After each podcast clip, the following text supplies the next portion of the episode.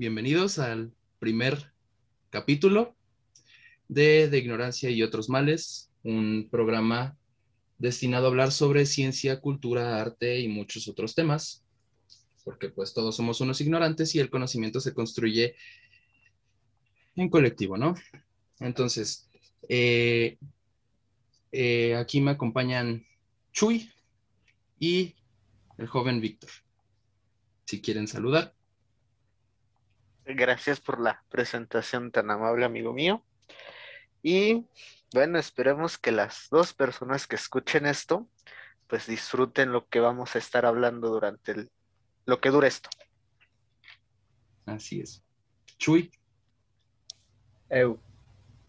Un saludo, algo. Algo. Presentarte, güey. Soy el Chuy, güey, el maestro de los tacos. Ok, el Chuy. El, El Chuy y el joven Chuy. Víctor. Bueno, eh, Chuy. Víctor ya tiene una idea de lo que va a ser el tema. De hecho, ya le, le hablé del tema. Le- bueno, le, le dije cuál era el tema, pero no lo he introducido completamente a, a esto. Para ti, Chuy, es completamente una sorpresa, ¿correcto? De hecho, no Correcto. recuerdo absolutamente nada de lo que de lo que iba a tratar esto, así que también para mí es sorpresa. Ok, me alegra mucho. eso eso es, es, es bonito. Así los voy a poder sorprender a los dos. Entonces, el tema que nos atañe hoy. Alessandro Di Mariano Divani Filippepi, mejor conocido como Sandro Botticelli, nacido en Florencia el primero de marzo de 1445, fue un pintor italiano, parte del 480. Este es un periodo que se considera como, bueno, es de los inicios del Renacimiento, o sea, esto es el principio del Renacimiento, pero eh, posteriormente creo se le denominó ya más específicamente como 480.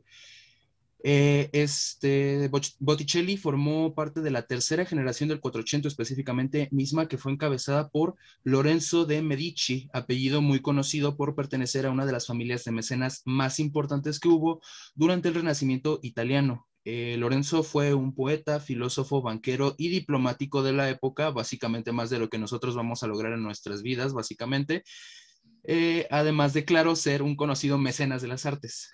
Eh, de hecho, los Medici, si no me equivoco, eh, bueno, fueron mecenas de muchos artistas del Renacimiento, entre ellos me parece que estuvo Miguel Ángel, es de los más, de los más conocidos. No sé si ya alguna vez hayan escuchado este apellido o el término mecenas.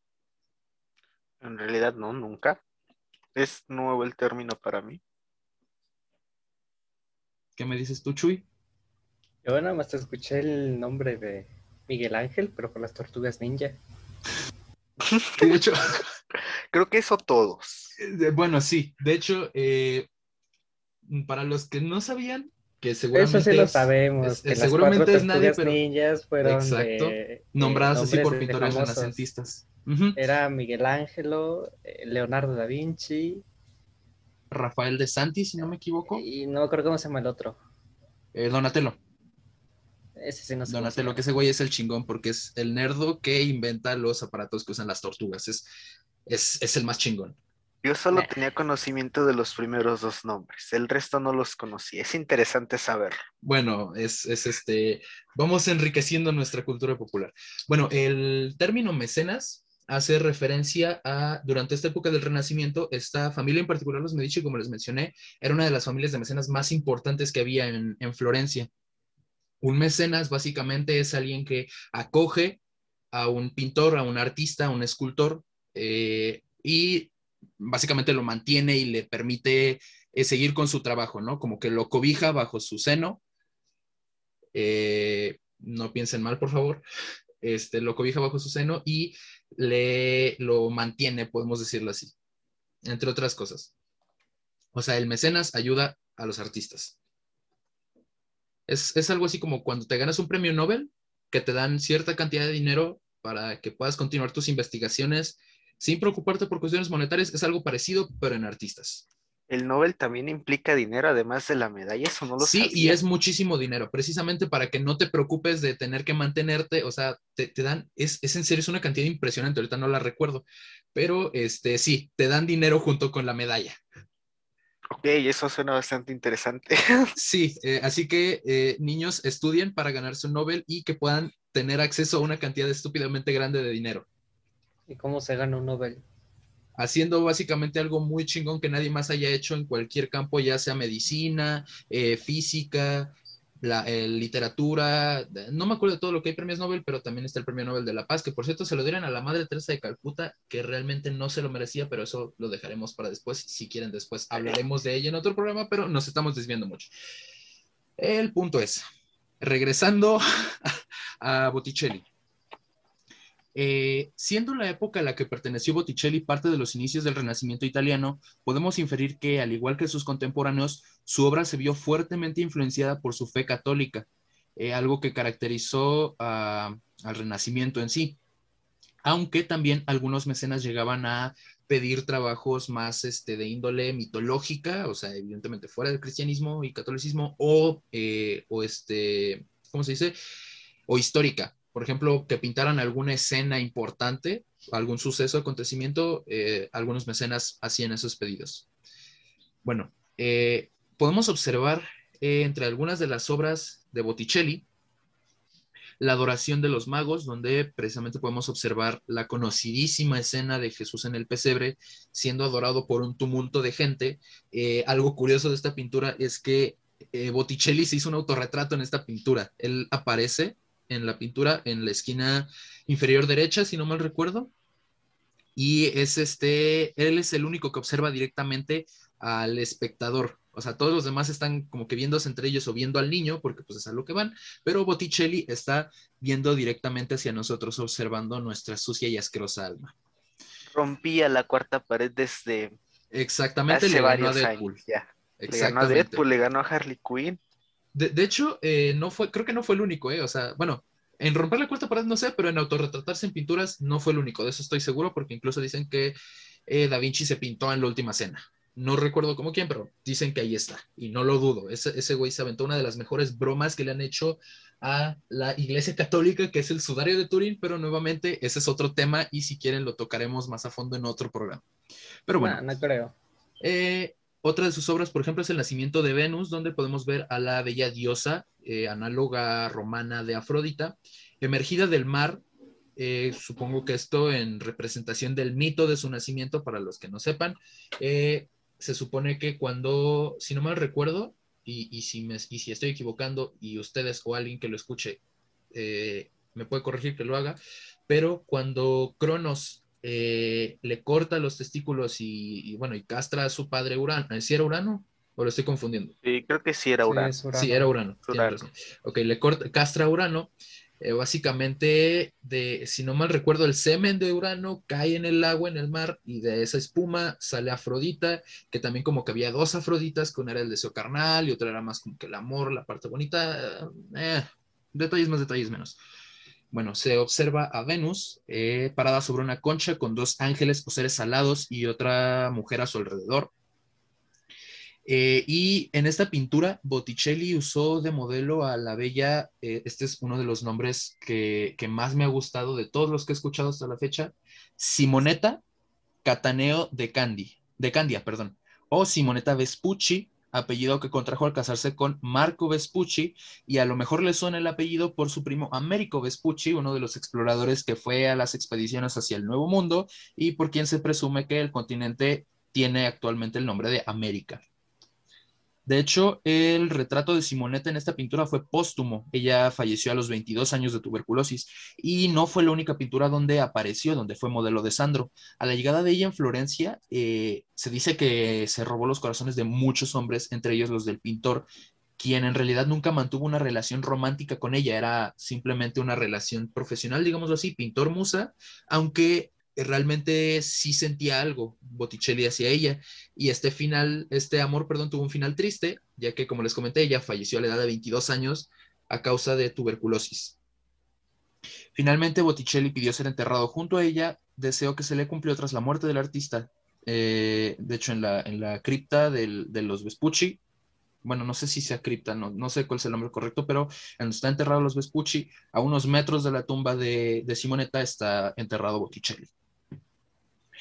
Eh, tenemos también, por ejemplo, la pintura de Venus y Marte, donde Botticelli, además de usar de modelo a Simonetta nuevamente para representar a la diosa, se pintó a sí mismo acostado junto a la joven, eh, nomás que están como que opuestos, o sea, eh, Simonetta tiene la cabeza del lado izquierdo y Botticelli la tiene del lado derecho, si no mal recuerdo.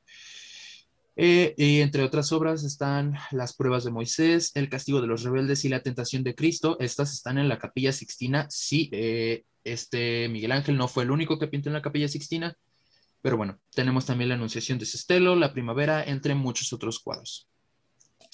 Bueno, eh, ahora que tenemos un contexto de la época en la que se desarrolló este artista, podemos introducir la obra en la que nos centraremos hoy, El mapa del infierno. ¿A alguno de ustedes les suena esto? ¿Lo han escuchado mencionar antes? Aparte de lo que yo te comenté a ti, Jesús, que, bueno, aparte de lo que le comenté a Víctor, que, que me dijo que no se acuerda de nada.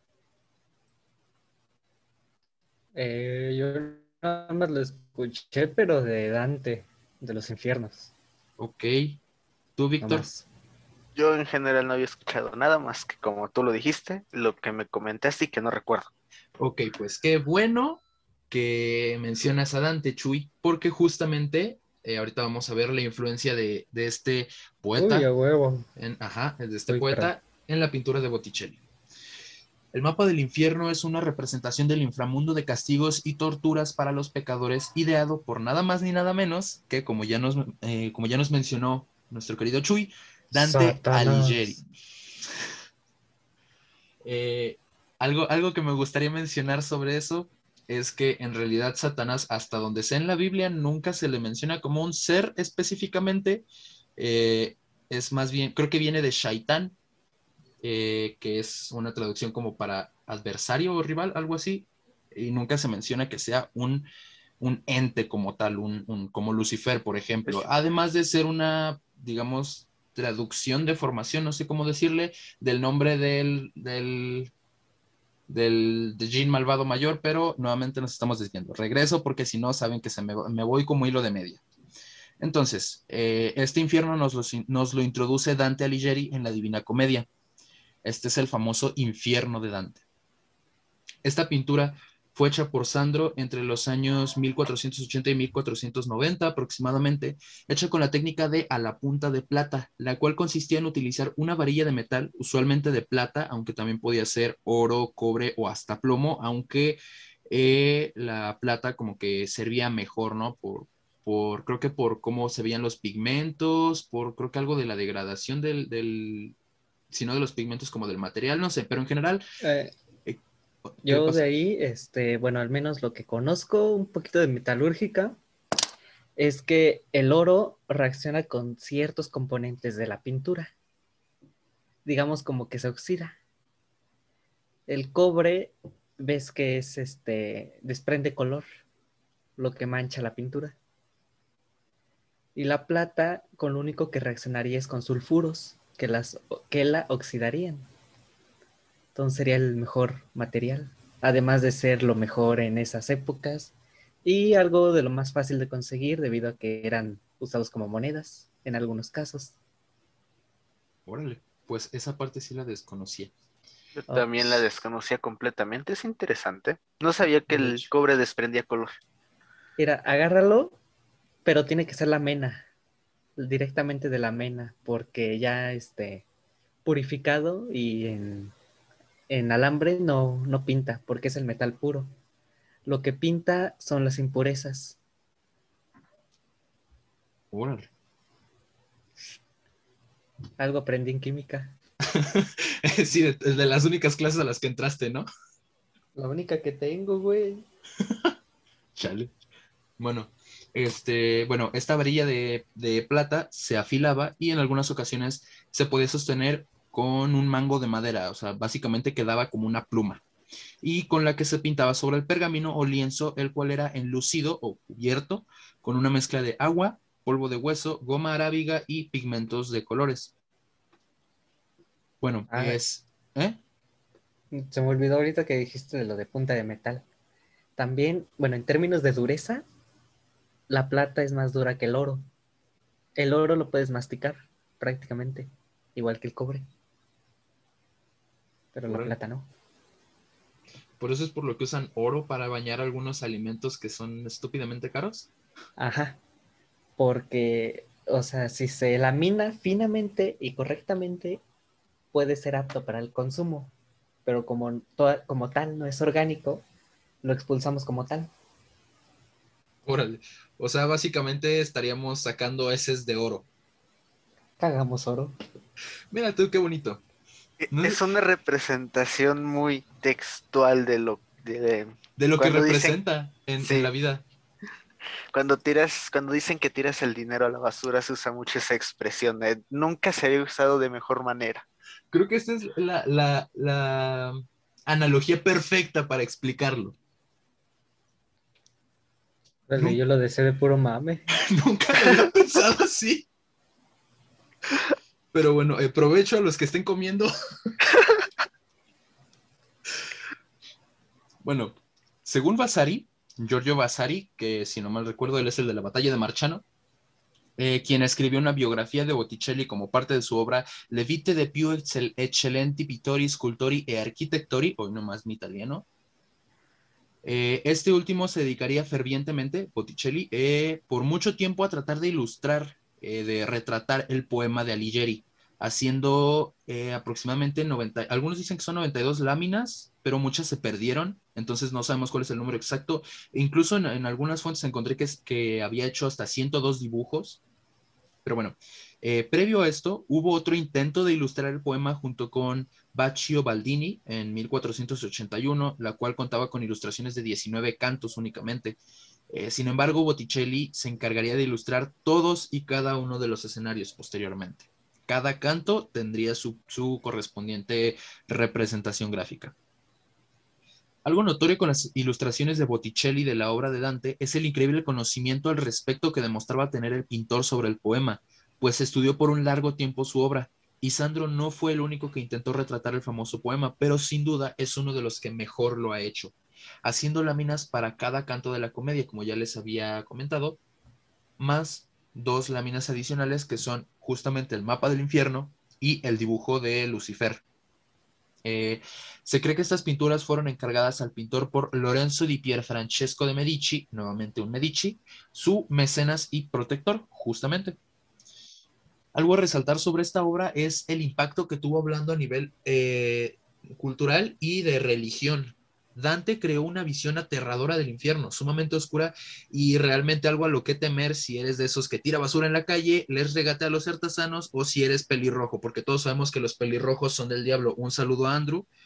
Eh, o claro, si profesas una religión diferente a la católica, si crees en la evolución o en general si tenías el valor de contradecir a la iglesia en cualquier cosa. Y obviamente no solo te ibas al infierno, sino que ellos mismos te mandaban para allá. Yo tengo una pregunta, ¿por qué se tiene la creencia de que los pelirrojos son del diablo? No sé, pero hasta Lucifer, hasta Lucifer les tiene miedo a los pelirrojos. Y eso te lo puedo asegurar. Ok, eso es nuevo. Pasajeros por uno. Exacto. Es, lo que te digo, o sea, no solo te va a hacer para allá, sino que ellos en chinga te mandan. Ellos mismos te mandan para allá. Te pagan el pasaje y todavía te dan hospedaje. Exacto.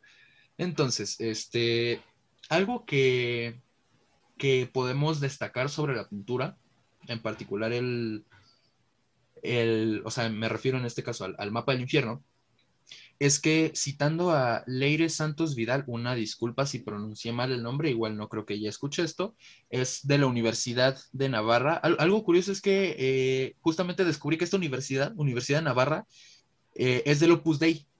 ¿Le suena ese nombre? No. Me suena haberlo escuchado, pero no sé de ¿Han visto el código da Vinci? No. Nunca. Bueno, este, que por cierto, Dan Brown también otro fanático de Dante, pero bueno, este, hay, en, esa, en esa obra se menciona, o sea, es la referencia más fresca que yo tengo del Opus Dei, ¿no? Se menciona, es el grupo religioso que está tratando de esconder el secreto que guarda el priorato de Sion. No les voy a dar muchos detalles por si quieren después ver la película o leer el libro. Este, igual por si alguien que está escuchando esto, eh, evito spoilers, pero bueno, eh, pues resulta que esa organización religiosa sí existe, el Opus Dei, eh, no tengo mucha información sobre ellos, la verdad. Dudo o espero que no sean como lo que se ve en esa película, porque si no, qué pinche miedo.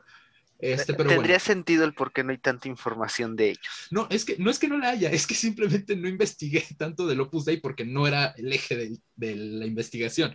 Pero bueno, esta universidad es del Opus Dei. Bueno, citando a esta persona, que creo que estudia ahí, Dante imaginó hace siete siglos el infierno que todos conocemos, pero sin Botticelli esa imagen global sería tan solo propia de quienes abordan el poema y son capaces de realizar un proceso de abstracción después de haber leído 33 cantos en verso en toscano, italiano antiguo.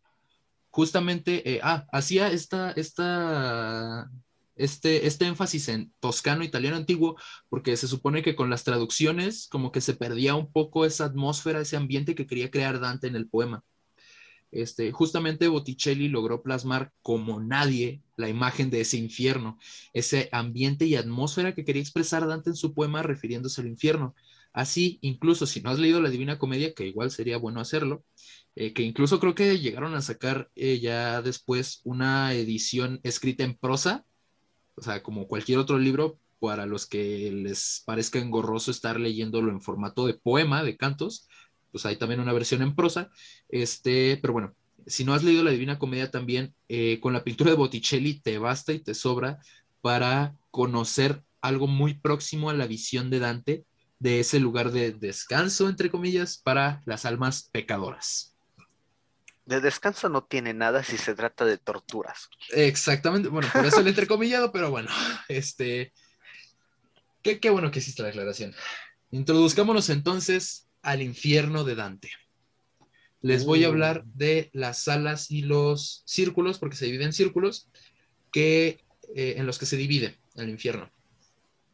Este, algo que yo desconocía sinceramente y, lo encontré en algunas fuentes, pero no sé si, si sea cierto, es que existe previo al primer círculo la antesala del infierno, que es este, o sea, está antes del primer círculo y este, se supone que ahí están las personas que no dejaron huella en el mundo. Básicamente no fueron tan buenas como para ir al, cielo, pero tan malas tampoco fueron como para ir al infierno. Entonces se quedan. ¿Sería como un limbo? Es que esa es la cosa. El limbo es justamente el primer círculo. Y es que, es que la verdad es que no entiendo muy bien esta parte porque eh, a mí me sonaría justamente como eso, como un limbo o como este, a lo mejor algo como el purgatorio pero la diferencia es que creo que en el monte purgatorio sí, eh, como que incluso, no tanto como en el infierno, pero sí pasaban un tormento las almas al subirlo para poder, digamos que, purificarse y llegar al, al, paraíso. Igual, repito, si estoy mal, que alguien me corrija, por favor. Pero bueno, este, dejando atrás esa antesala, y ahorita vamos a ver una diferencia entre eso y el limbo, está el círculo primero, que es justo ese. Se trata del primero de los círculos infernales, donde realmente no se les castiga a los ahí atrapados por un pecado. Pero la cuestión aquí es que no fueron bautizados y o se les privó, entre comillas, de la fe, algo que se me hace muy hipócrita por parte de la iglesia, pero bueno, luego hablaremos de eso. Se habla de algunos que han salido de este círculo del infierno y que han logrado ascender al paraíso, tales como Abel, que si les suena, eh, no estoy hablando de Abel, Caín y el otro, estoy hablando de los personajes bíblicos. Ya saben que Caín mató a Abel, eh, se habla también de Adán, de Noé, Moisés y Abraham, entre otros. Eh, no estoy muy seguro de si están correctos sus nombres, pero bueno, ahí están. Se dice que estas almas fueron liberadas por Cristo, viva Cristo Rey, siendo esto una victoria de él sobre el mal. Y cómo no, al estilo de la iglesia se fue hasta dañando propiedad ajena, porque dicen que incluso hubo daños físicos en la estructura del infierno, derribando incluso los puentes del Malevolge. ¿Por qué tanto castigo? Eso no era, no era necesario, sinceramente. ¿Te parece que a la iglesia le importa si es necesario o no? Tenemos sus antecedentes. Definitivamente no. Te recuerdo la, no sé, ¿hay algo que se llama Santa Inquisición? ¿Te suena? Sí, sí me suena, por eso. Omitamos el comentario. Exacto. Dejemos de lado lo obvio. Entramos entonces al círculo segundo, la lujuria. Aquí se les castiga a los incontinentes, de hecho, a partir de aquí hasta el quinto círculo, si no mal recuerdo, son incontinentes, que básicamente un incontinente es alguien que es incapaz de contener su propio deseo, pero el deseo cambia según el círculo. En este caso es la lujuria. O sea que pueden imaginarse que este círculo está lleno de adolescentes. Mm, la mitad de SSH. La mitad de SSH. la mitad de la UNAM. en pastos, güey, pero bueno. Este, bueno. Eh, en este círculo, los lujuriosos son arrastrados inevitablemente por un viento violento que remete contra ellos constantemente. Esto es como una analogía a cómo ellos fueron arrastrados y empujados por su deseo, aunque personalmente considero que hay mil y un mejores contrapasos a este, a este pecado. Pero bueno, además hay que tomar en cuenta que la iglesia el, hecho de tú sentir atracción sexual por una mujer o, o por un hombre eh, ya lo consideraba lujuria, ¿no? Entonces, o sea, si eres un violador, te mereces estar aquí, te mereces un castigo peor. Si eres simplemente un adolescente descubriendo tu sexualidad, tranquilo, no es del diablo. sabemos que la iglesia y la educación sexual no se llevan bien, pero, o sea, de verdad, por favor, eduquen a sus niños, enséñenles lo que es el condón, porque ya, o sea, por, por favor, enséñenles que condón. Ya, ya vemos suficientes en el mundo como para que lleguen más. Exacto. Este, bueno, Continuando, estamos en que está el círculo tercero, la gula. En este círculo los glotones están hundidos en fango y esto les dificulta mucho el movimiento y todo esto mientras son azotados por una lluvia de granizo y nieve. Además, son atacados constantemente por Cerbero, no sé si recuerdan de la mitología griega, que era este es el perro, de tres cabezas. Exactamente. Hay que resaltar que pobre Cerbero, o sea, pasó de ser el maldito guardián de las puertas del infierno a estar cuidando gorditos, básicamente. Qué crueldad. Sí, Arriba los gorditos. Tanto para los gorditos como para el eh, pobre Cerbero. Exacto, o sea, imagínate que te degraden así, güey. No, pobre perro. Este, por cierto, por si alguien se enojó por si dije gorditos, quiero aclarar que yo también lo estoy, así que bueno, entonces. no? no, tú no. Pero bueno, un gordito le puede decir gordito a otro gordito. Exacto. Si, si, un, si una persona de buen cuerpo nos lo dice, de corazón es, chingas Es, esa. es gordofobia eso. Es gordofobia. Bueno, este, sigamos. Círculo cuarto, la avaricia. Aquí los avariciosos son condenados a empujar gigantescos y pesados bloques de oro divididos en dos grupos que quedan frente a frente y al encontrarse se ultrajan unos a otros. Con esto me refiero, no, no es, o sea, yo de verdad, tal vez sea mi, mi mente inmadura, pero es que había escuchado este, este verbo, ultrajar, relacionado a algo sexual entonces, como que de repente me saqué de onda, pero no, no se refiere a nada de eso. Una disculpa, simplemente es que se hieren y se atacan entre ellos. sería mucho más rara la primera, ¿no? Y tal vez, sería un, tal vez sería un castigo más fuerte, pero bueno. No, yo ya lo veo bastante fuerte. Imagínate estar todo el tiempo sosteniendo oro sin poder hacer nada con él. Es. o sea, lo estás empujando. O sea, ni siquiera es.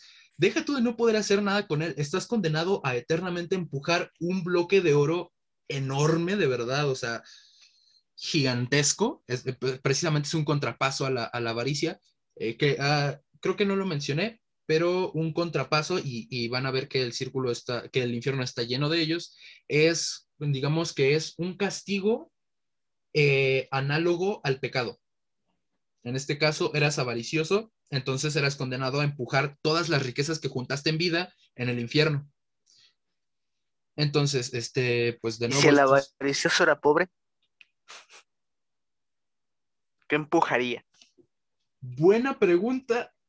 Acabas de, acabas de romper la lógica de Dante. Bueno, no sé qué responderte a eso. Pero bueno, me, me gusta, piensas fuera de la caja. Quedémonos con que empujan gigantescos bloques de oro, ¿ok? Me parece bien, no sería castigo estar empujando solo una moneda.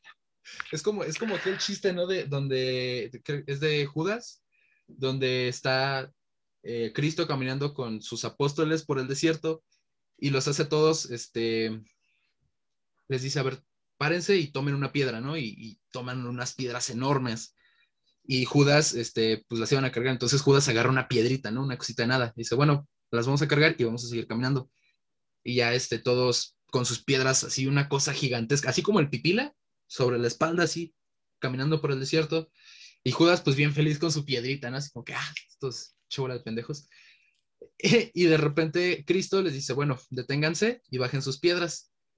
Y se las convierte en pan y, y Judas con una chingaderita y todos una pieza enorme de pan, equivalente a la piedra que traían. y ya después de esto, dice, bueno, agarren otra piedra. Y Judas ahora sí se pone vivo, ¿no? Dice, ah, voy a agarrar la, la más grande de todos, de todas. Y ya se lleva su piedra enorme en, en el lomo, repito, como el pipila. Avanzan kilómetros y kilómetros hasta que de repente Jesús les dice, bueno, ahora sí, bajen su piedra y siéntense porque traje tortas. Pero bueno, continuando. Eh, en este círculo, eh, nuevamente es un contrapaso de su pecado, empujando todas las riquezas que hicieron en vida, y en este caso es el rey del Averno Plutón, que es el análogo romano de Hades, quien custodia el círculo. Es posible que Dante haya eh, confundido a Plutón con Pluto, que era dios de la riqueza. Pero bueno, en el círculo quinto se castiga a los iracundos y perezosos. O sea que ya valimos madre. Medios eche servir para allá. Y más ahorita con clases en línea. Pero bueno, este, hasta aquí, eh, incluido este círculo, como les había comentado, todos los castigados son incontinentes, es decir, que no pueden contener su deseo. En este caso son los que se dejan llevar por la ira y la pereza, como ya les mencioné, quienes están inmersos y sumergidos en el pantano de Estigia, que en la, mitología, en la mitología griega, Estigia es una oceánide, no les voy a mentir, no me acuerdo de quién era hija, pero bueno, es una oceánide, ¿no? Eh, los iracundos están inmersos en el fango de su propio odio, condenados a golpearse y herirse eternamente, mientras que los perezosos se encuentran hundidos en la propia inmovilidad de su espíritu, como lo fue en vida, sin poder respirar o hablar. Este círculo es custodiado por Flegias, que es, si no mal recuerdo, uno de los barqueros del Hades, porque creo que creo recordar que hay varios ríos en el Hades, no solo está el de Caronte, donde está Caronte, sino que hay varios ríos y hay varios este, barqueros. De hecho, más adelante vamos a ver que aquí se mencionan otros ríos. Creo que hay otros dos, tres ríos de Hades que se mencionan aquí. Pasamos entonces al círculo sexto y el favorito de la Iglesia Católica, la herejía. Supongo que saben que es un hereje. ¿Un brujo? ¿Alguien que usa magia? No. ¿Tú, Chuy? Ya, era un hereje, creo que era el que no creía en, en cierto tipo de religión, que tenía un modo diferente de pensar. Básicamente. En este caso, o sea, un hereje, eh, si tú eh, contradecías en cualquier cosa, por más mínima que esta fuera, a la iglesia católica, ya eras un hereje, automáticamente. Rechazabas a Dios y bla, bla, bla todo eso que ya no sabemos, eh, eres un hereje, ¿no? Bueno, este círculo se encuentra dentro de, dentro de los muros de la ciudad de Dite y sus pecadores son custodiados por furias o erinias.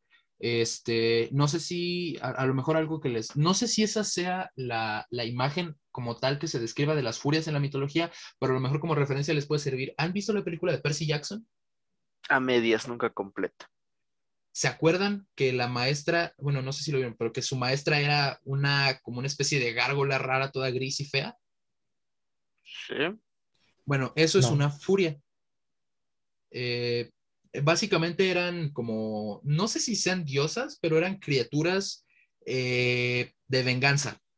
Te, digamos que justamente se dedicaban a castigar a los pecadores, ¿no? Eran una criatura de venganza. Te castigaban según tu crimen.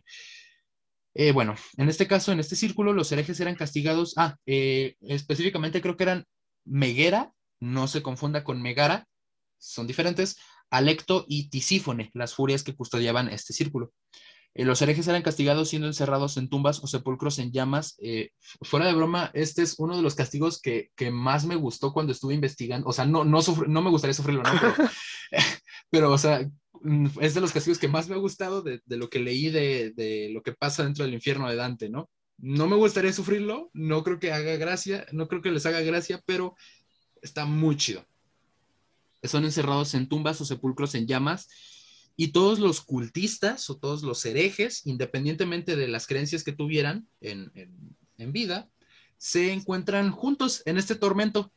Eh, mm, digamos que esto de forma opuesta a la separación ideológica y por ende pues física que tenían ellos en vida a causa de sus iglesias, ¿no? Irónico, claro que pues la iglesia esté eh, diciendo o, que la iglesia, es que eh, realmente no fue la iglesia quien hizo esto, no fue Dante, pero que bueno, que el pensamiento de la iglesia eh, sustente esto, ya que en realidad ellos separan a más gente que, que cualquier otro, otro culto, ¿no? Bueno, más hecho, bien, la, la propia más bien se separan las extremidades, más bien separan las extremidades de la gente que no cree en lo que ellos creen, Ouch.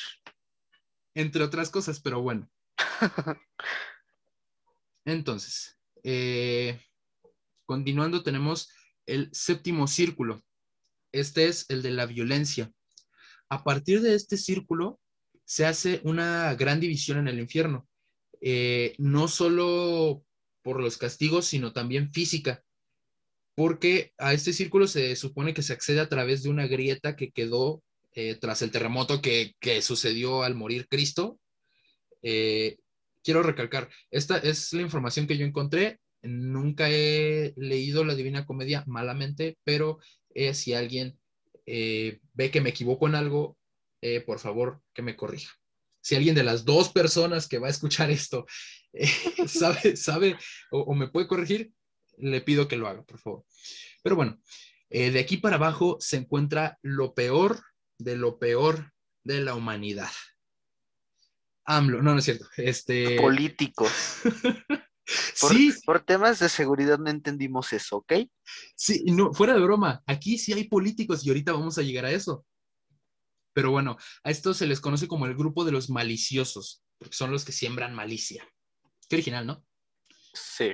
El círculo séptimo es donde se castiga a los violentos, quienes son custodiados por el Minotauro, que si recuerdan es esta criatura, es este toro antropomorfo. No sé si lo ubican, seguramente sí, es muy famoso. Mitad Es toro, hombre, mitad, mitad humano. toro. Exactamente. Eh, bueno, entonces esto es como una representación de la bestialidad por la que se dejan llevar los hombres al ser agresivos, ¿no? Entonces, este círculo eh, se divide en tres secciones llamadas giros. Eh, el primer giro es donde se les castiga a los violentos contra el prójimo, quienes están hundidos en el río Flegetonte, no sé si lo dije bien, sino una disculpa, que es, y esto suena muy chingón, es un río de sangre hirviente en el cual se hunden según la culpa de sus crímenes. O sea que si tú como persona, aunque sepas que hiciste algo mal, no sientes culpa, ¿no te hundes? Buena pregunta, ¿qué pasa con un sociópata en este caso? Chuy, ¿tú qué opinas? Tú eres- creo que tú eres el más religioso de los tres, ¿tú qué opinas? ¿De qué? ¿Qué pasa si una persona es violenta contra el prójimo pero no siente culpa? ¿Se hunde mucho o no se hunde? Pues se supone que no se hunde porque no, No siente culpa. no siente. No sé, creo que a Dante se le fue ese pequeño detalle. Y vamos a estar desafiando en todo momento la lógica que planteó Dante. Exactamente, eso, eso es bonito. Es bonito desafiar al sistema. Ah, No, no, no por esto quiero decir que vayan a cometer actos de anarquía, por favor, no vandalicen monumentos, ni dañen locales de gente que, que de eso vive. Inocente. Exacto, o sea, esa gente vive de sus negocios, por favor, no los dañen. No, no es- esa, esa gente no se merece ese daño, por favor. Bueno, aunado a esto, eh, los violentos contra el prójimo eran atormentados por centauros con arcos y flechas. Eh, los centauros, para quien no lo sepa, que yo creo que, repito, es nadie porque es una criatura muy famosa, pero bueno, habrá quien no sepa, es básicamente un humano de, arri- de la cintura para arriba y de la cintura para abajo es un caballo. Para que entiendan mejor los que secuestraron a Dolores Umbridge en Harry Potter. Ándale. Entonces, imagínense que a un caballo le cortas la chompa y en su lugar pones eh, Un Max Steel. un Max Steel, pero sin piernas. El torso de un Max Steel. El torso de un Max Steel, del torso para arriba, exacto. Eso es un centauro. Bueno, pues estos centauros están armados con arcos y flechas con los que atacan a los violentos si es que estos tratan de salir del río. Y claramente, como estás en un río de sangre hirviendo, vas a tratar de salir. Entonces, seguro que te acribillan. Segundo giro. En este giro se encontraban los violentos contra sí mismos y eran divididos en dos categorías. La primera eran los suicidas, quienes eran convertidos en árboles. Este, no sé, este castigo se me hizo, es que, Es- ¿cómo- ¿cómo decirlo? Es el más light de todos. No exactamente, es, Es que depende, es algo medio raro. Ahorita, ahorita, te- ahorita, En, en teoría, estar convertido en un árbol te debería dar paz, ¿no? depende. Es que esa es la cosa. Mm, yo no encontré que especificaran si tenías conciencia o no siendo un árbol.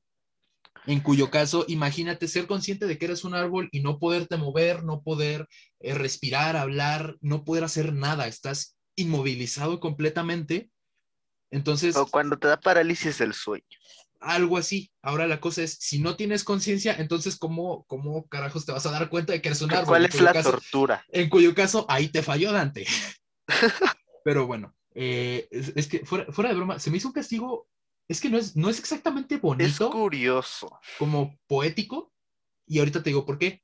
Porque se supone que esto de que fueran convertidos en árboles era como una, y regresamos a los contrapasos, como una analogía de, ah, tú en vida te quitaste, pues, pues, pues, tu vida, ¿no? Válgame la redundancia. Entonces renunciaste a tu naturaleza humana. Entonces ya no vas a ser humano más. Entonces ahora eres un árbol. Renunciaste a tu naturaleza humana, ahora eres un árbol. Y otra cosa curiosa que encontré es que se supone que en el juicio final, al día del juicio final, eh, algo, algo entendí de que eh, las almas iban a recoger sus cuerpos eh, y según a donde te fueras, al, al cielo o al infierno, era lo que pasaba, ¿no? Por ejemplo, en este caso a los árboles o a los suicidas, eh, al momento de, de recoger su cuerpo, se les condenaba colgándolo de sus propias ramas. O sea, imagínate ser un árbol y que tu propio cuerpo esté colgado de tus ramas, así como, como si tuvieras, como, como Judas, ¿no? Que creo que así se ahorcó, algo así. Más o menos. Bueno, pero es eso. Este, en este caso, los árboles eran atormentados por arpías, que son esas mujeres pájaro de la mitología, Eh, que no son precisamente bonitas, entonces, es- eso sí era un castigo. ¿Sabes qué sería peor? Ser atormentado por el pájaro loco. A menos que le hagas el sadomasoquismo, en cuyo caso, Aún así, ha de ser una tortura por la risa. a menos que seas muy, muy masoquista. Eh, Pero bueno, este, el segundo grupo, recordamos, seguimos en el segundo giro del séptimo círculo. Eh, en el segundo grupo de los violentos contra sí mismos eran los derrochadores, eh, que no solo no cuidaron su patrimonio en vida, sino que también tenían malas intenciones y pues básicamente en el proceso de cumplirlas destruyeron su propio patrimonio. Llegamos entonces al tercer giro y el último del séptimo círculo. En este giro tenemos tres tipos de violencia. Violencia contra Dios, a los que son llamados blasfemos, a quienes les llovía fuego constantemente. Eh, tenemos también a los violentos contra la naturaleza o sodomitas, que creo recordar que la sodomía básicamente es darle a un hombre por atrás. O bueno, no recuerdo si a un hombre específicamente, creo que es nada más entrar por la puerta trasera, ¿no? ouch. Mira, tú dices eso, pero en un futuro, quién sabe. dices eso ahorita, después, quién sabe. Eso quedó muy fuera de lugar. Pero bueno, personalmente no lo he probado y no me interesa probarlo, pero pues tengo amigos que, que les encanta, ¿no? Entonces, este, bueno, claro, si se sabe hacer, porque si no, pues sí, Sí. Pero bueno, este, ahora, los sodomitas eh, estaban corriendo constantemente bajo la lluvia de fuego. Bueno, no sé si bajo la lluvia, es que yo lo encontré como que estaban corriendo bajo fuego, bajo el fuego, pero no sé si era una lluvia o era como que el fuego estaba estático encima de ellos, esa parte no la encontré. Si fuera la lluvia de fuego, pues creo que la única diferencia entre ellos y los, los blasfemos sería que los blasfemos están estáticos. Esa parte la verdad es que no la entendí muy bien. Pero bueno, este, entonces los sodomitas están corriendo bajo el fuego y finalmente los violentos contra las artes o usureros, ¿ya vieron cómo se, ya vieron cómo los que le regatan artesanos sí se van a ir al infierno? Violentos contra las artes o usureros. Estos eh, estaban sentados sobre la lluvia de fuego. No me preguntes cómo, pero así lo encontré. Estaban sentados sobre la lluvia de fuego. O sea, igual debe ¿Cuál doler es el daño? pues el orto, güey, ¿qué más? Eh, no. O sea, imagínate como las hemorroides más cabronas de tu vida. No sé si debe doler. Entonces, no, o sea, no sé cómo es que se sentaban sobre una lluvia, pero eso es lo que encontré. Bueno, este, estos en realidad no tienen un guardia particular. Eh, recordemos que antes eran los, los este, centauros y, la, y las arpías. En este caso no hay un guardia particular, un celador, pero pues tenemos al, al minotauro, que es el custodio general del círculo. Luego llegamos al octavo círculo, es el fraude. He aquí el famoso Malevolge, no sé si alguna vez lo han, lo han escuchado mencionar. No, yo no. ¿Tú, Chuy? No, yo no. Bueno, el Malevolge, el octavo círculo del infierno, son las diez oscuras zanjas previas a la fosa más profunda. Este círculo, o sea, imagínense, este círculo se divide en diez zanjas, ¿no? Así como en las paredes. Eh, imagínense como las paredes de un pozo y en esas paredes están divididas eh, las zanjas. Entonces, este, este está ubicado en un profundo pozo en el medio de, perdón, en un profundo foso en el medio del cual hay un pozo, que es justamente la parte más profunda. Eh, entre los, entre las zanjas, eh, se conectan, bueno, las zanjas se conectan a través de acantilados rocosos que actúan como puentes. Bueno, estas zanjas son las 10 fosas del octavo círculo llamadas colectivamente Malevolge, un término acuñado por Dante como los nombres de los demonios que guardan algunos hoyos. Creo que es en particular el quinto hoyo, si no mal recuerdo, el Maleblanche, algo así se llaman los demonios, pero bueno. Este círculo es custodiado por Gerión, un gigante que representa al fraude. Justamente se le representa como eh, un, o sea, tiene un rostro bonachón que, que te inspira confianza, vaya y un cuerpo de serpiente, otro gran símbolo de la religión, como tenemos la serpiente que tentó a Eva. Y no, no sé, no sé qué afán tiene la iglesia con comparar a estos pobres reptiles con el mal de la humanidad. No sé, como que se están reflejando, yo qué sé. Pero bueno, este. Bueno, continuando. Eh, tenemos la fosa primera. Aquí se encuentran los proxenetas y seductores los cuales eran castigados recibiendo azotes mientras recorrían desnudos la fosa. O se estaban corriendo alrededor de todo ese anillo, desnudos y siendo azotados. O sea, así como lo que le hicieron a Cristo en la cruz, que era así como, como que los latigazos, ¿no? Algo así. Pues ese es su castigo. Luego tenemos en la segunda fosa a los aduladores, que están cubiertos de excremento humano. Nuevamente aprovecho para los que estén comiendo este, eh, luego tenemos la tercera fosa, que son los simoníacos. En mi vida había escuchado este término, pero resulta que, si no mal recuerdo, son este, eclesiásticos, clérigos, que intercambian indulgencias, básicamente. Es decir, que intercambian eh, beneficios o ventajas espirituales por eh, bienes materiales. Las indulgencias.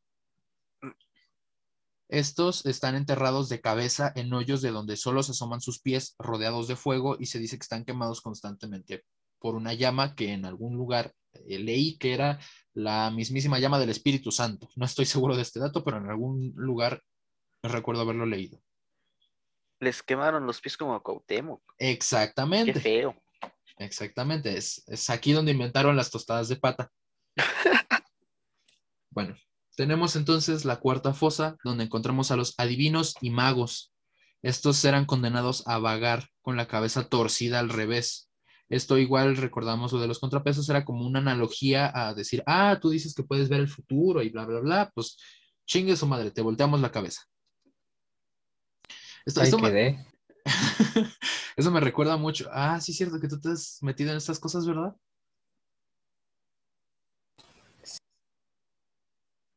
Pero bueno, esto, esto me recuerda un poquito a, no sé si han jugado eh, Lego Star Wars, donde podías usar la fuerza para voltearles el casco a los, a los Stormtroopers. A los Troopers. Ajá, algo así me los imagino, no sé. Pero bueno, este, luego tenemos la quinta fosa. Fatality. Oye, sí es cierto, de este, de aquí se podrían sacar muy buenos fatalities para el Mortal Kombat. podemos considerar que todo este círculo son fatalities O brutalities. o brutalities. Pero bueno.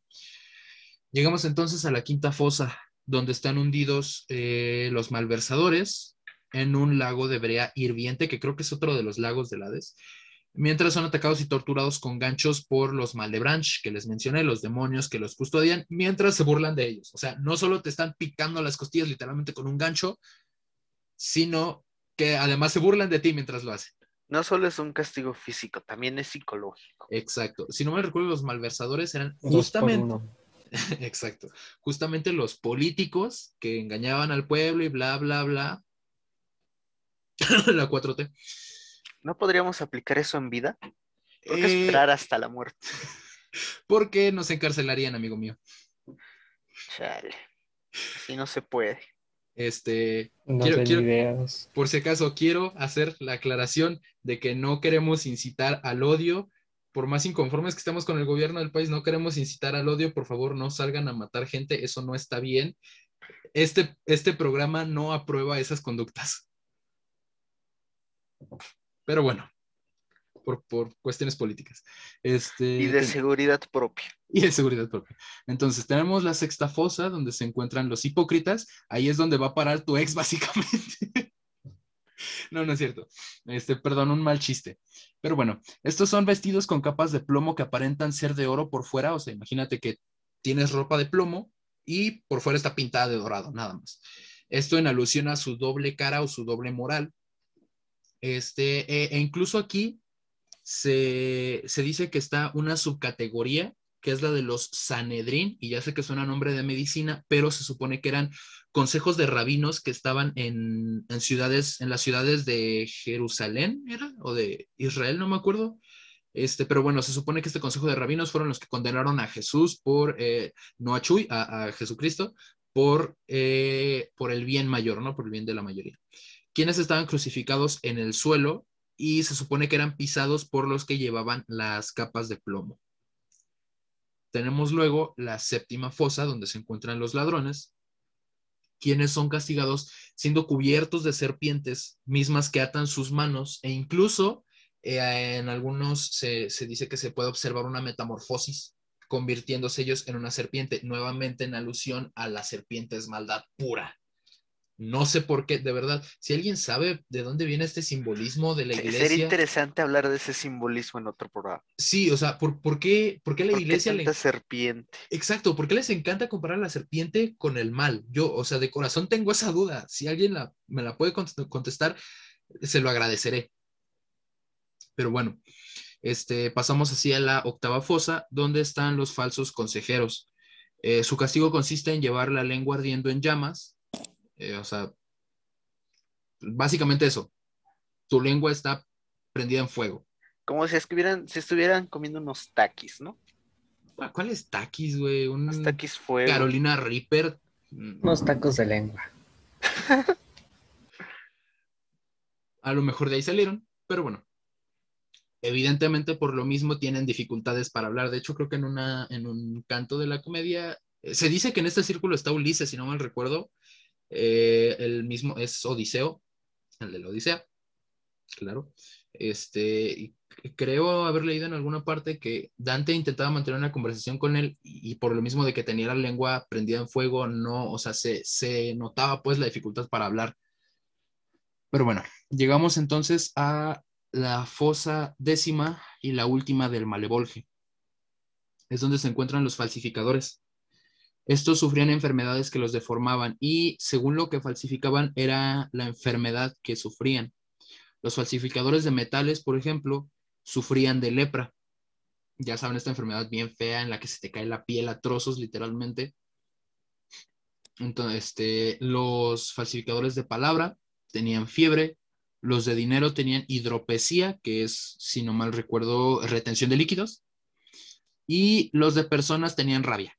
No sé cómo falsificaban personas, pero dice que los falsificadores de personas tenían rabia. Eh, ¿No sería sería más como... como de documentos así? Ajá, yo lo veo más por ese lado ¿En también. los 1200? Podría ser. O sea, es- ¿me estás diciendo que los inmigrantes existen desde los 1200 en Italia? En teoría sí. Bueno, el punto es, los falsificadores de personas este, tienen rabia. Pues sea, sí, que ya saben- que en este nivel son muy light los castigos, ¿no? Light, a ver, préndete la lengua en fuego, güey, a ver si No, aguantas. pero comparado con los o demás siéntate, arriba, pues o sí siéntate es- sobre el fuego, a ver si aguantas. Me basta con estar ocho horas sentado en mi silla. güey. Ya Exacto. con eso sufro. Entonces, tampoco se esté quejando, mijo, pero bueno. Este, o sea que ya saben los polleros a dónde van a terminar. O coyotes, creo que también les llaman. Pero bueno, tenemos entonces el noveno círculo del infierno y este es el último, donde se encuentran lo peor, aquí sí es eh, de los peores crímenes que hay, la traición. Ah, las ex van a parar ahí, las y los. Ahí Ándale, sí. aquí eh, tienes razón, es en este donde van a parar. Entonces, si ustedes tienen un ex o una ex que se pasó de lanza con ustedes, ya saben, aquí es donde van a parar, díganle, este va a ser tu castigo por hacer lo que hiciste. Y ahí les va, Yo Qué trauma, oye. ahí les va. As- Así le dijo el Sancho a... Olvídalo. para los que no sepan, Sancho es un sinónimo o un eufemismo para el que también se le llama socio, que es la persona con la que te están siendo infiel. Este, por eso también dicen que Don Quijote es el hombre más inteligente del mundo porque siempre llevaba al Sancho con él. Pero bueno, No lo había visto por ese lado. exacto. Este, entonces, este está separado eh, eh, del octavo círculo por un inmenso pozo y es aquí donde se encuentran los gigantes, quienes se encontraban fuera de la estructura ternaria del infierno, de la misma manera que se supone eran ajenos a la naturaleza humana, fuera de su similitud física, porque recordemos que los gigantes son básicamente como un humanote y con sus capacidades aumentadas. Evidentemente un gigante va a ser más fuerte y bla, bla, bla. Entonces, eh, en este caso son los rebeldes en contra de la divinidad, como los titanes que se sublevaron contra Júpiter, recordando que Júpiter es el análogo romano de Zeus. ¿Estoy en lo correcto? ¿Sí es Zeus? Sí. Sí, ¿no? Sí, gracias. Que se sublevaron contra Zeus, o Lucifer, el ya tan famoso ángel caído que se rebeló en contra de Dios. El pobre Lucifer solo quería igualdad, pero pues Dios no se la dio. F. F. Entonces, eh, estos titanes eran tanto reos como carceleros. O sea, ellos estaban encerrados en estos círculos, pero eh, también estaban, eh, eran los castigadores, pues, de aquí. Se encontraban encadenados a las paredes del ombligo para abajo. O sea, a las paredes del infierno del ombligo para abajo. En este círculo eh, se divide, como ya les había dicho otra vez en, bueno, creo, que sí les había dicho, pero bueno, eh, se divide en cuatro zonas, ¿no?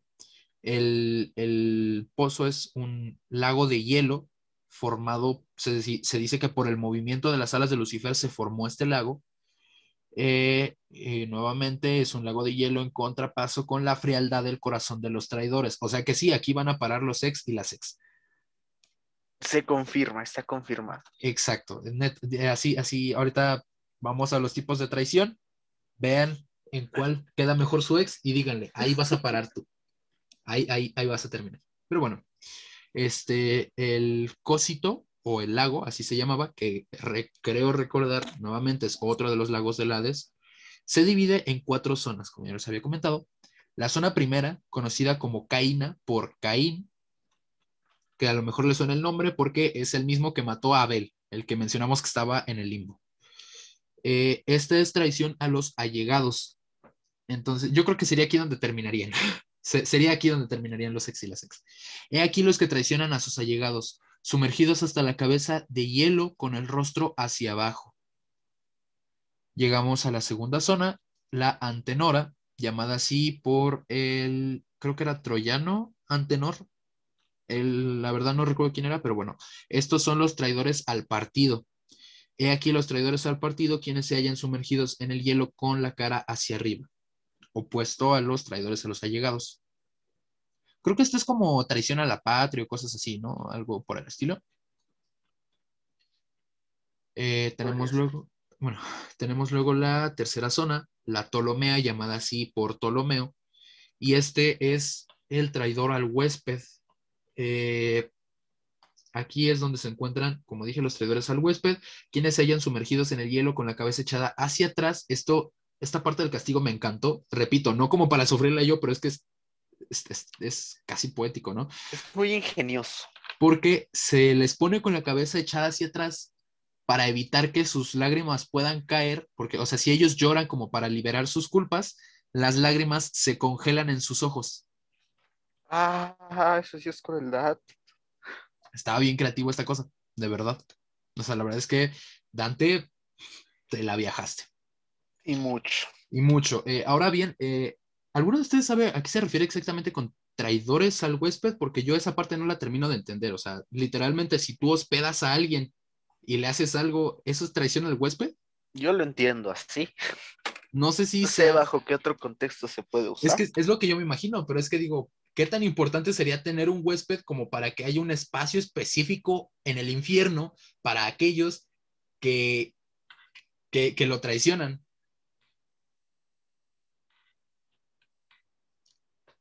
No sé, cosas raras de la vida y de los 1200, pero bueno. Este, bueno, llegamos entonces a la cuarta y última zona del lago de hielo. Esta es llamada Judeca. ¿Le suena el nombre? ¿Por Judas? Exactamente. Estos son los traidores a los benefactores, quienes se hallan completamente sumergidos en el hielo. Es aquí en el nivel más profundo del infierno donde se encuentra el mismísimo Lucifer castigando a los pecadores. Este, y, no sé ustedes, pero yo no puedo evitar imaginar a un Tom Ellis gigante aquí mordiendo a los traidores.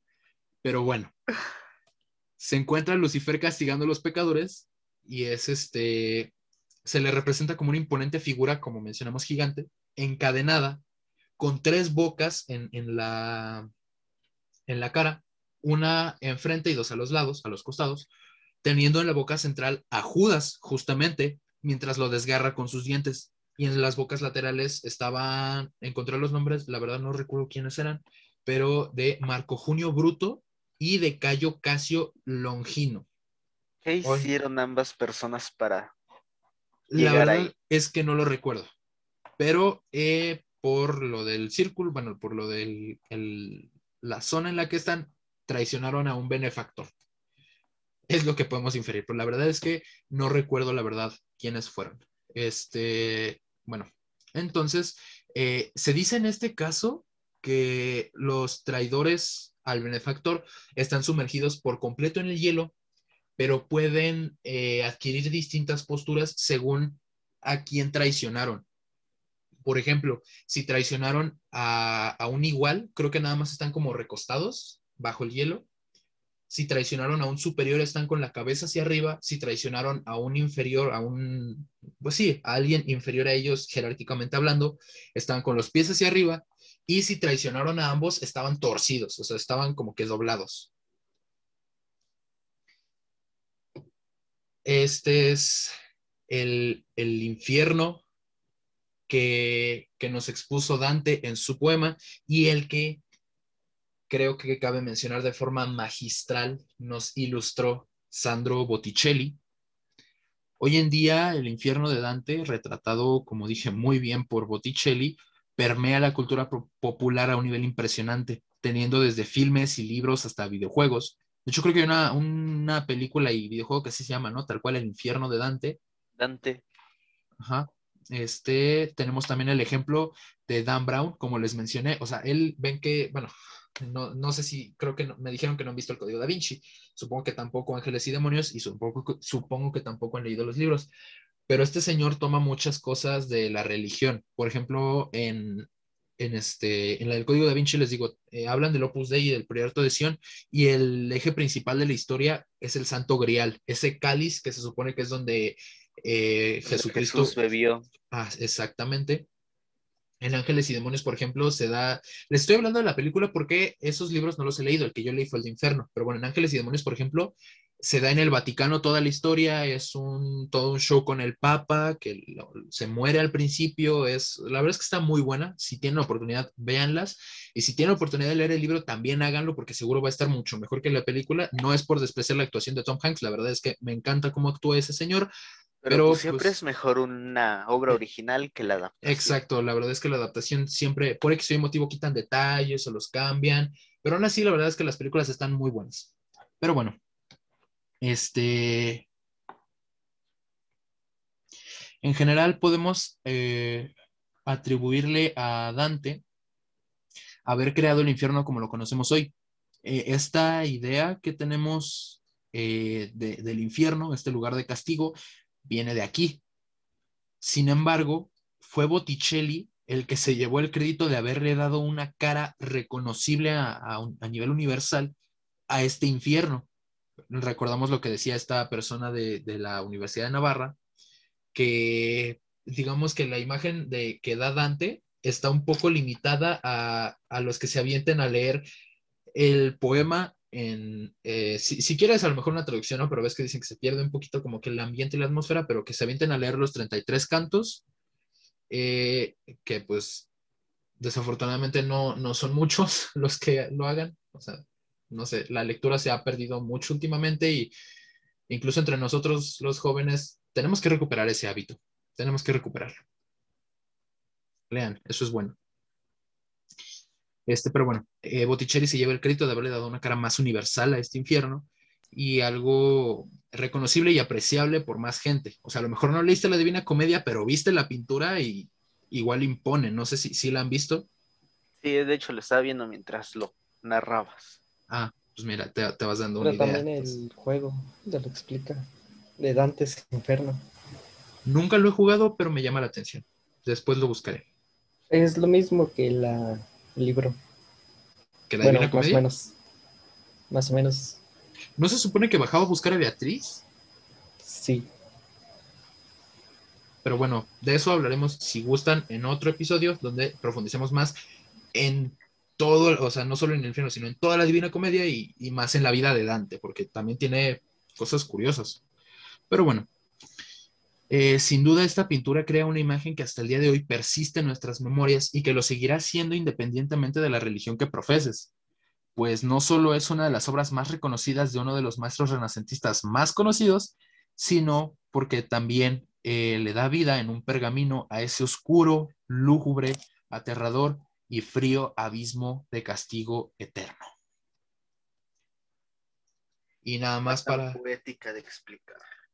Y solo para, cerrar, me gustaría terminar con una frase que me encanta, que es que los, los lugares o los abismos más profundos de los, de los lugares más oscuros del infierno están reservados para aquellos que mantienen su neutralidad en tiempos de crisis.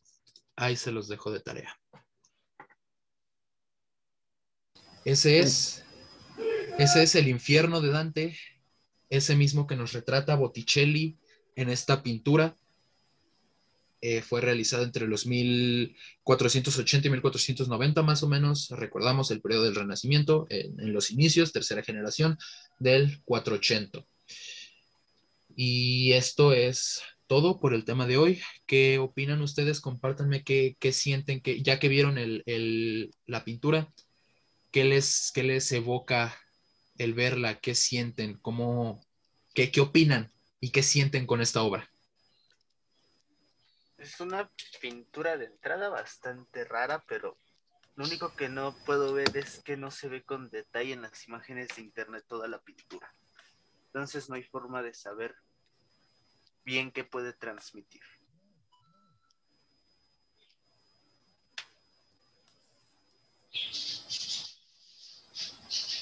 Chuy. Espérame. La verdad, no le entiendo. No le entiendo ni madres. Ni a la foto, ni a la lectura. Todo es muy confuso desde cierto punto de vista. Y yo me despido con esta frase.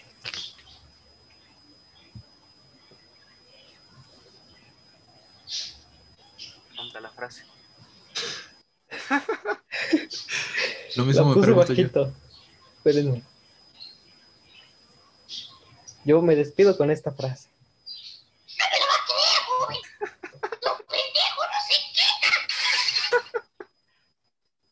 Gracias, Chuy, por tu aportación. Era, era vital para poder terminar correctamente este podcast. No, yo, yo, quiero terminar con una pregunta. ¿Llegará un momento en el que los pecadores dejan de sentir dolor?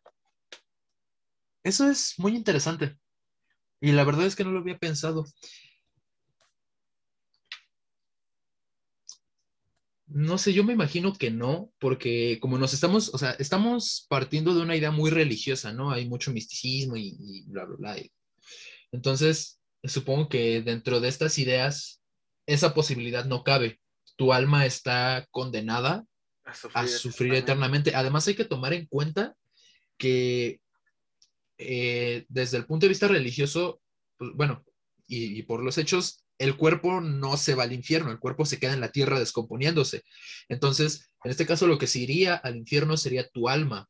Entonces, a lo mejor es como que ese factor puede ser así como que, ah, a lo mejor si fuera, si fueras un ente de carne, un ente físico, podría haber un punto en el que ya como que el dolor, a lo mejor no que, no que deje de, dejes de sentirlo, pero sí como que te acostumbres y, y hecho, vaya, después- se supone que después de cierto tiempo de tener cierta sensación o cierto dolor, cierto dolor, te acostumbras y dejas de darle importancia. es desafortunadamente, eh, lo podemos ver en ejemplos como niños que son este, abusados físicamente, tal vez por sus padres o por otras personas en que los golpean constantemente al punto de que ya no les importa, no, o sea, ni les afecta. Es, es, la verdad es que es muy triste, pero eso es si tú fueras un ente de carne todavía, ¿no? Pero recordando que en este caso es tu esencia, tu alma la que está ahí abajo, Y la condenes en dolor eterno, pues sí. Exacto, o sea, sentido que todo el tiempo estuvieras sufriendo por más. por más que, pasara. ajá, por más tiempo que estés ahí, que no te acostumbres, ¿no? Que sea, pues justo eso, el sufrimiento eterno. Tiene sentido. Pues bueno, eh, hasta aquí llegamos el día de hoy. Eh, un gusto haber estado aquí en presencia de ustedes, amigos, compañeros. Un gusto haber compartido este momento con ustedes. No sé cuánto tiempo fue. La verdad es que no, tomo, no tomé tiempo, pero creo que llevamos un buen rato aquí. Casi una hora, creo. Pero Más o menos. Más Entonces, una hora, de hecho. Ok, se nos fue el tiempo volando. Este, entonces, pues creo que es pertinente ya despedirnos. No sé si quieran eh, dejar algunas últimas palabras por el programa. No quiero que se me vayan a morir ahorita. Cuídense del COVID también. Este, algunas palabras para despedirse de las dos, tres personas que van a escuchar esto. Yo me despido con esa última pregunta y posible reflexión. Ok. Chuy, aparte del hermoso audio que nos compartiste hace un momento, algunas palabras. Tomen agua, cuídense. Nunca, pero nunca molesten a un gato dormido. Nunca. Ok, nos queda de elección. Es más, así, así hay, hay un hay un espacio específico en el infierno para los que molestan a un gato dormido. Uy, pues mira, me voy al de los adivinos, el de los estafadores, el de falsos profetas, el de los, ¿cómo se llaman estos? Los, los avariciosos. ¿Cuál otro más me voy? Pero como somos avaros pobres, nos tocará cargar con Ah, una nada más. El de la gula, el, de la flojera. El de la gula, sí. Es que, o sea, ¿Cuál si, me voy? si te ponen unos deliciosos tacos enfrente, dime quién no se los va a devorar. Sí, de hecho, te- tengo hambre por ver la imagen de, De Chuy. De Chuy. Todo Estoy esto. salivando por tu culpa, Chuy. Para los que no sepan, este, bueno, eh, evidentemente por, por cuestiones de, de COVID, eh, no estamos en el mismo lugar los tres, estamos a través de una reunión virtual y pues la imagen de perfil de nuestro compañero aquí, Chuy, son unos deliciosos tacos que me están haciendo salivar desde hace media hora. Gracias. Son unos tacos campechanos con papa, cebolla, de a 15 varos cada uno. 15 pesos. Cada uno, güey. Ve la comparación de mi mano a un taco. No es inventes, sí es cierto. Ha de estar enorme esa cosa. Necesito, en cuanto podamos volver a salir, necesito que me lleves a ese puesto de tacos. Supongo que esto no estará en el podcast, ¿verdad? Es posible. Que sí o que no. Sí, Ah. Chale. Pero bueno, ya los, las tres personas que nos van a escuchar quedan de testigos que Chuy me tiene que llevar a probar esos tacos. Sí, me acuerdo. Sí, no se me olvida. Yo te recuerdo, no te preocupes. Si te no, me muero esto- antes. Esto va a estar en internet, entonces va a haber forma de recordar. Exacto. Entonces, pues es todo por hoy. Muchas gracias por escucharnos y recuerden que todos somos ignorantes y el conocimiento se construye en conjunto.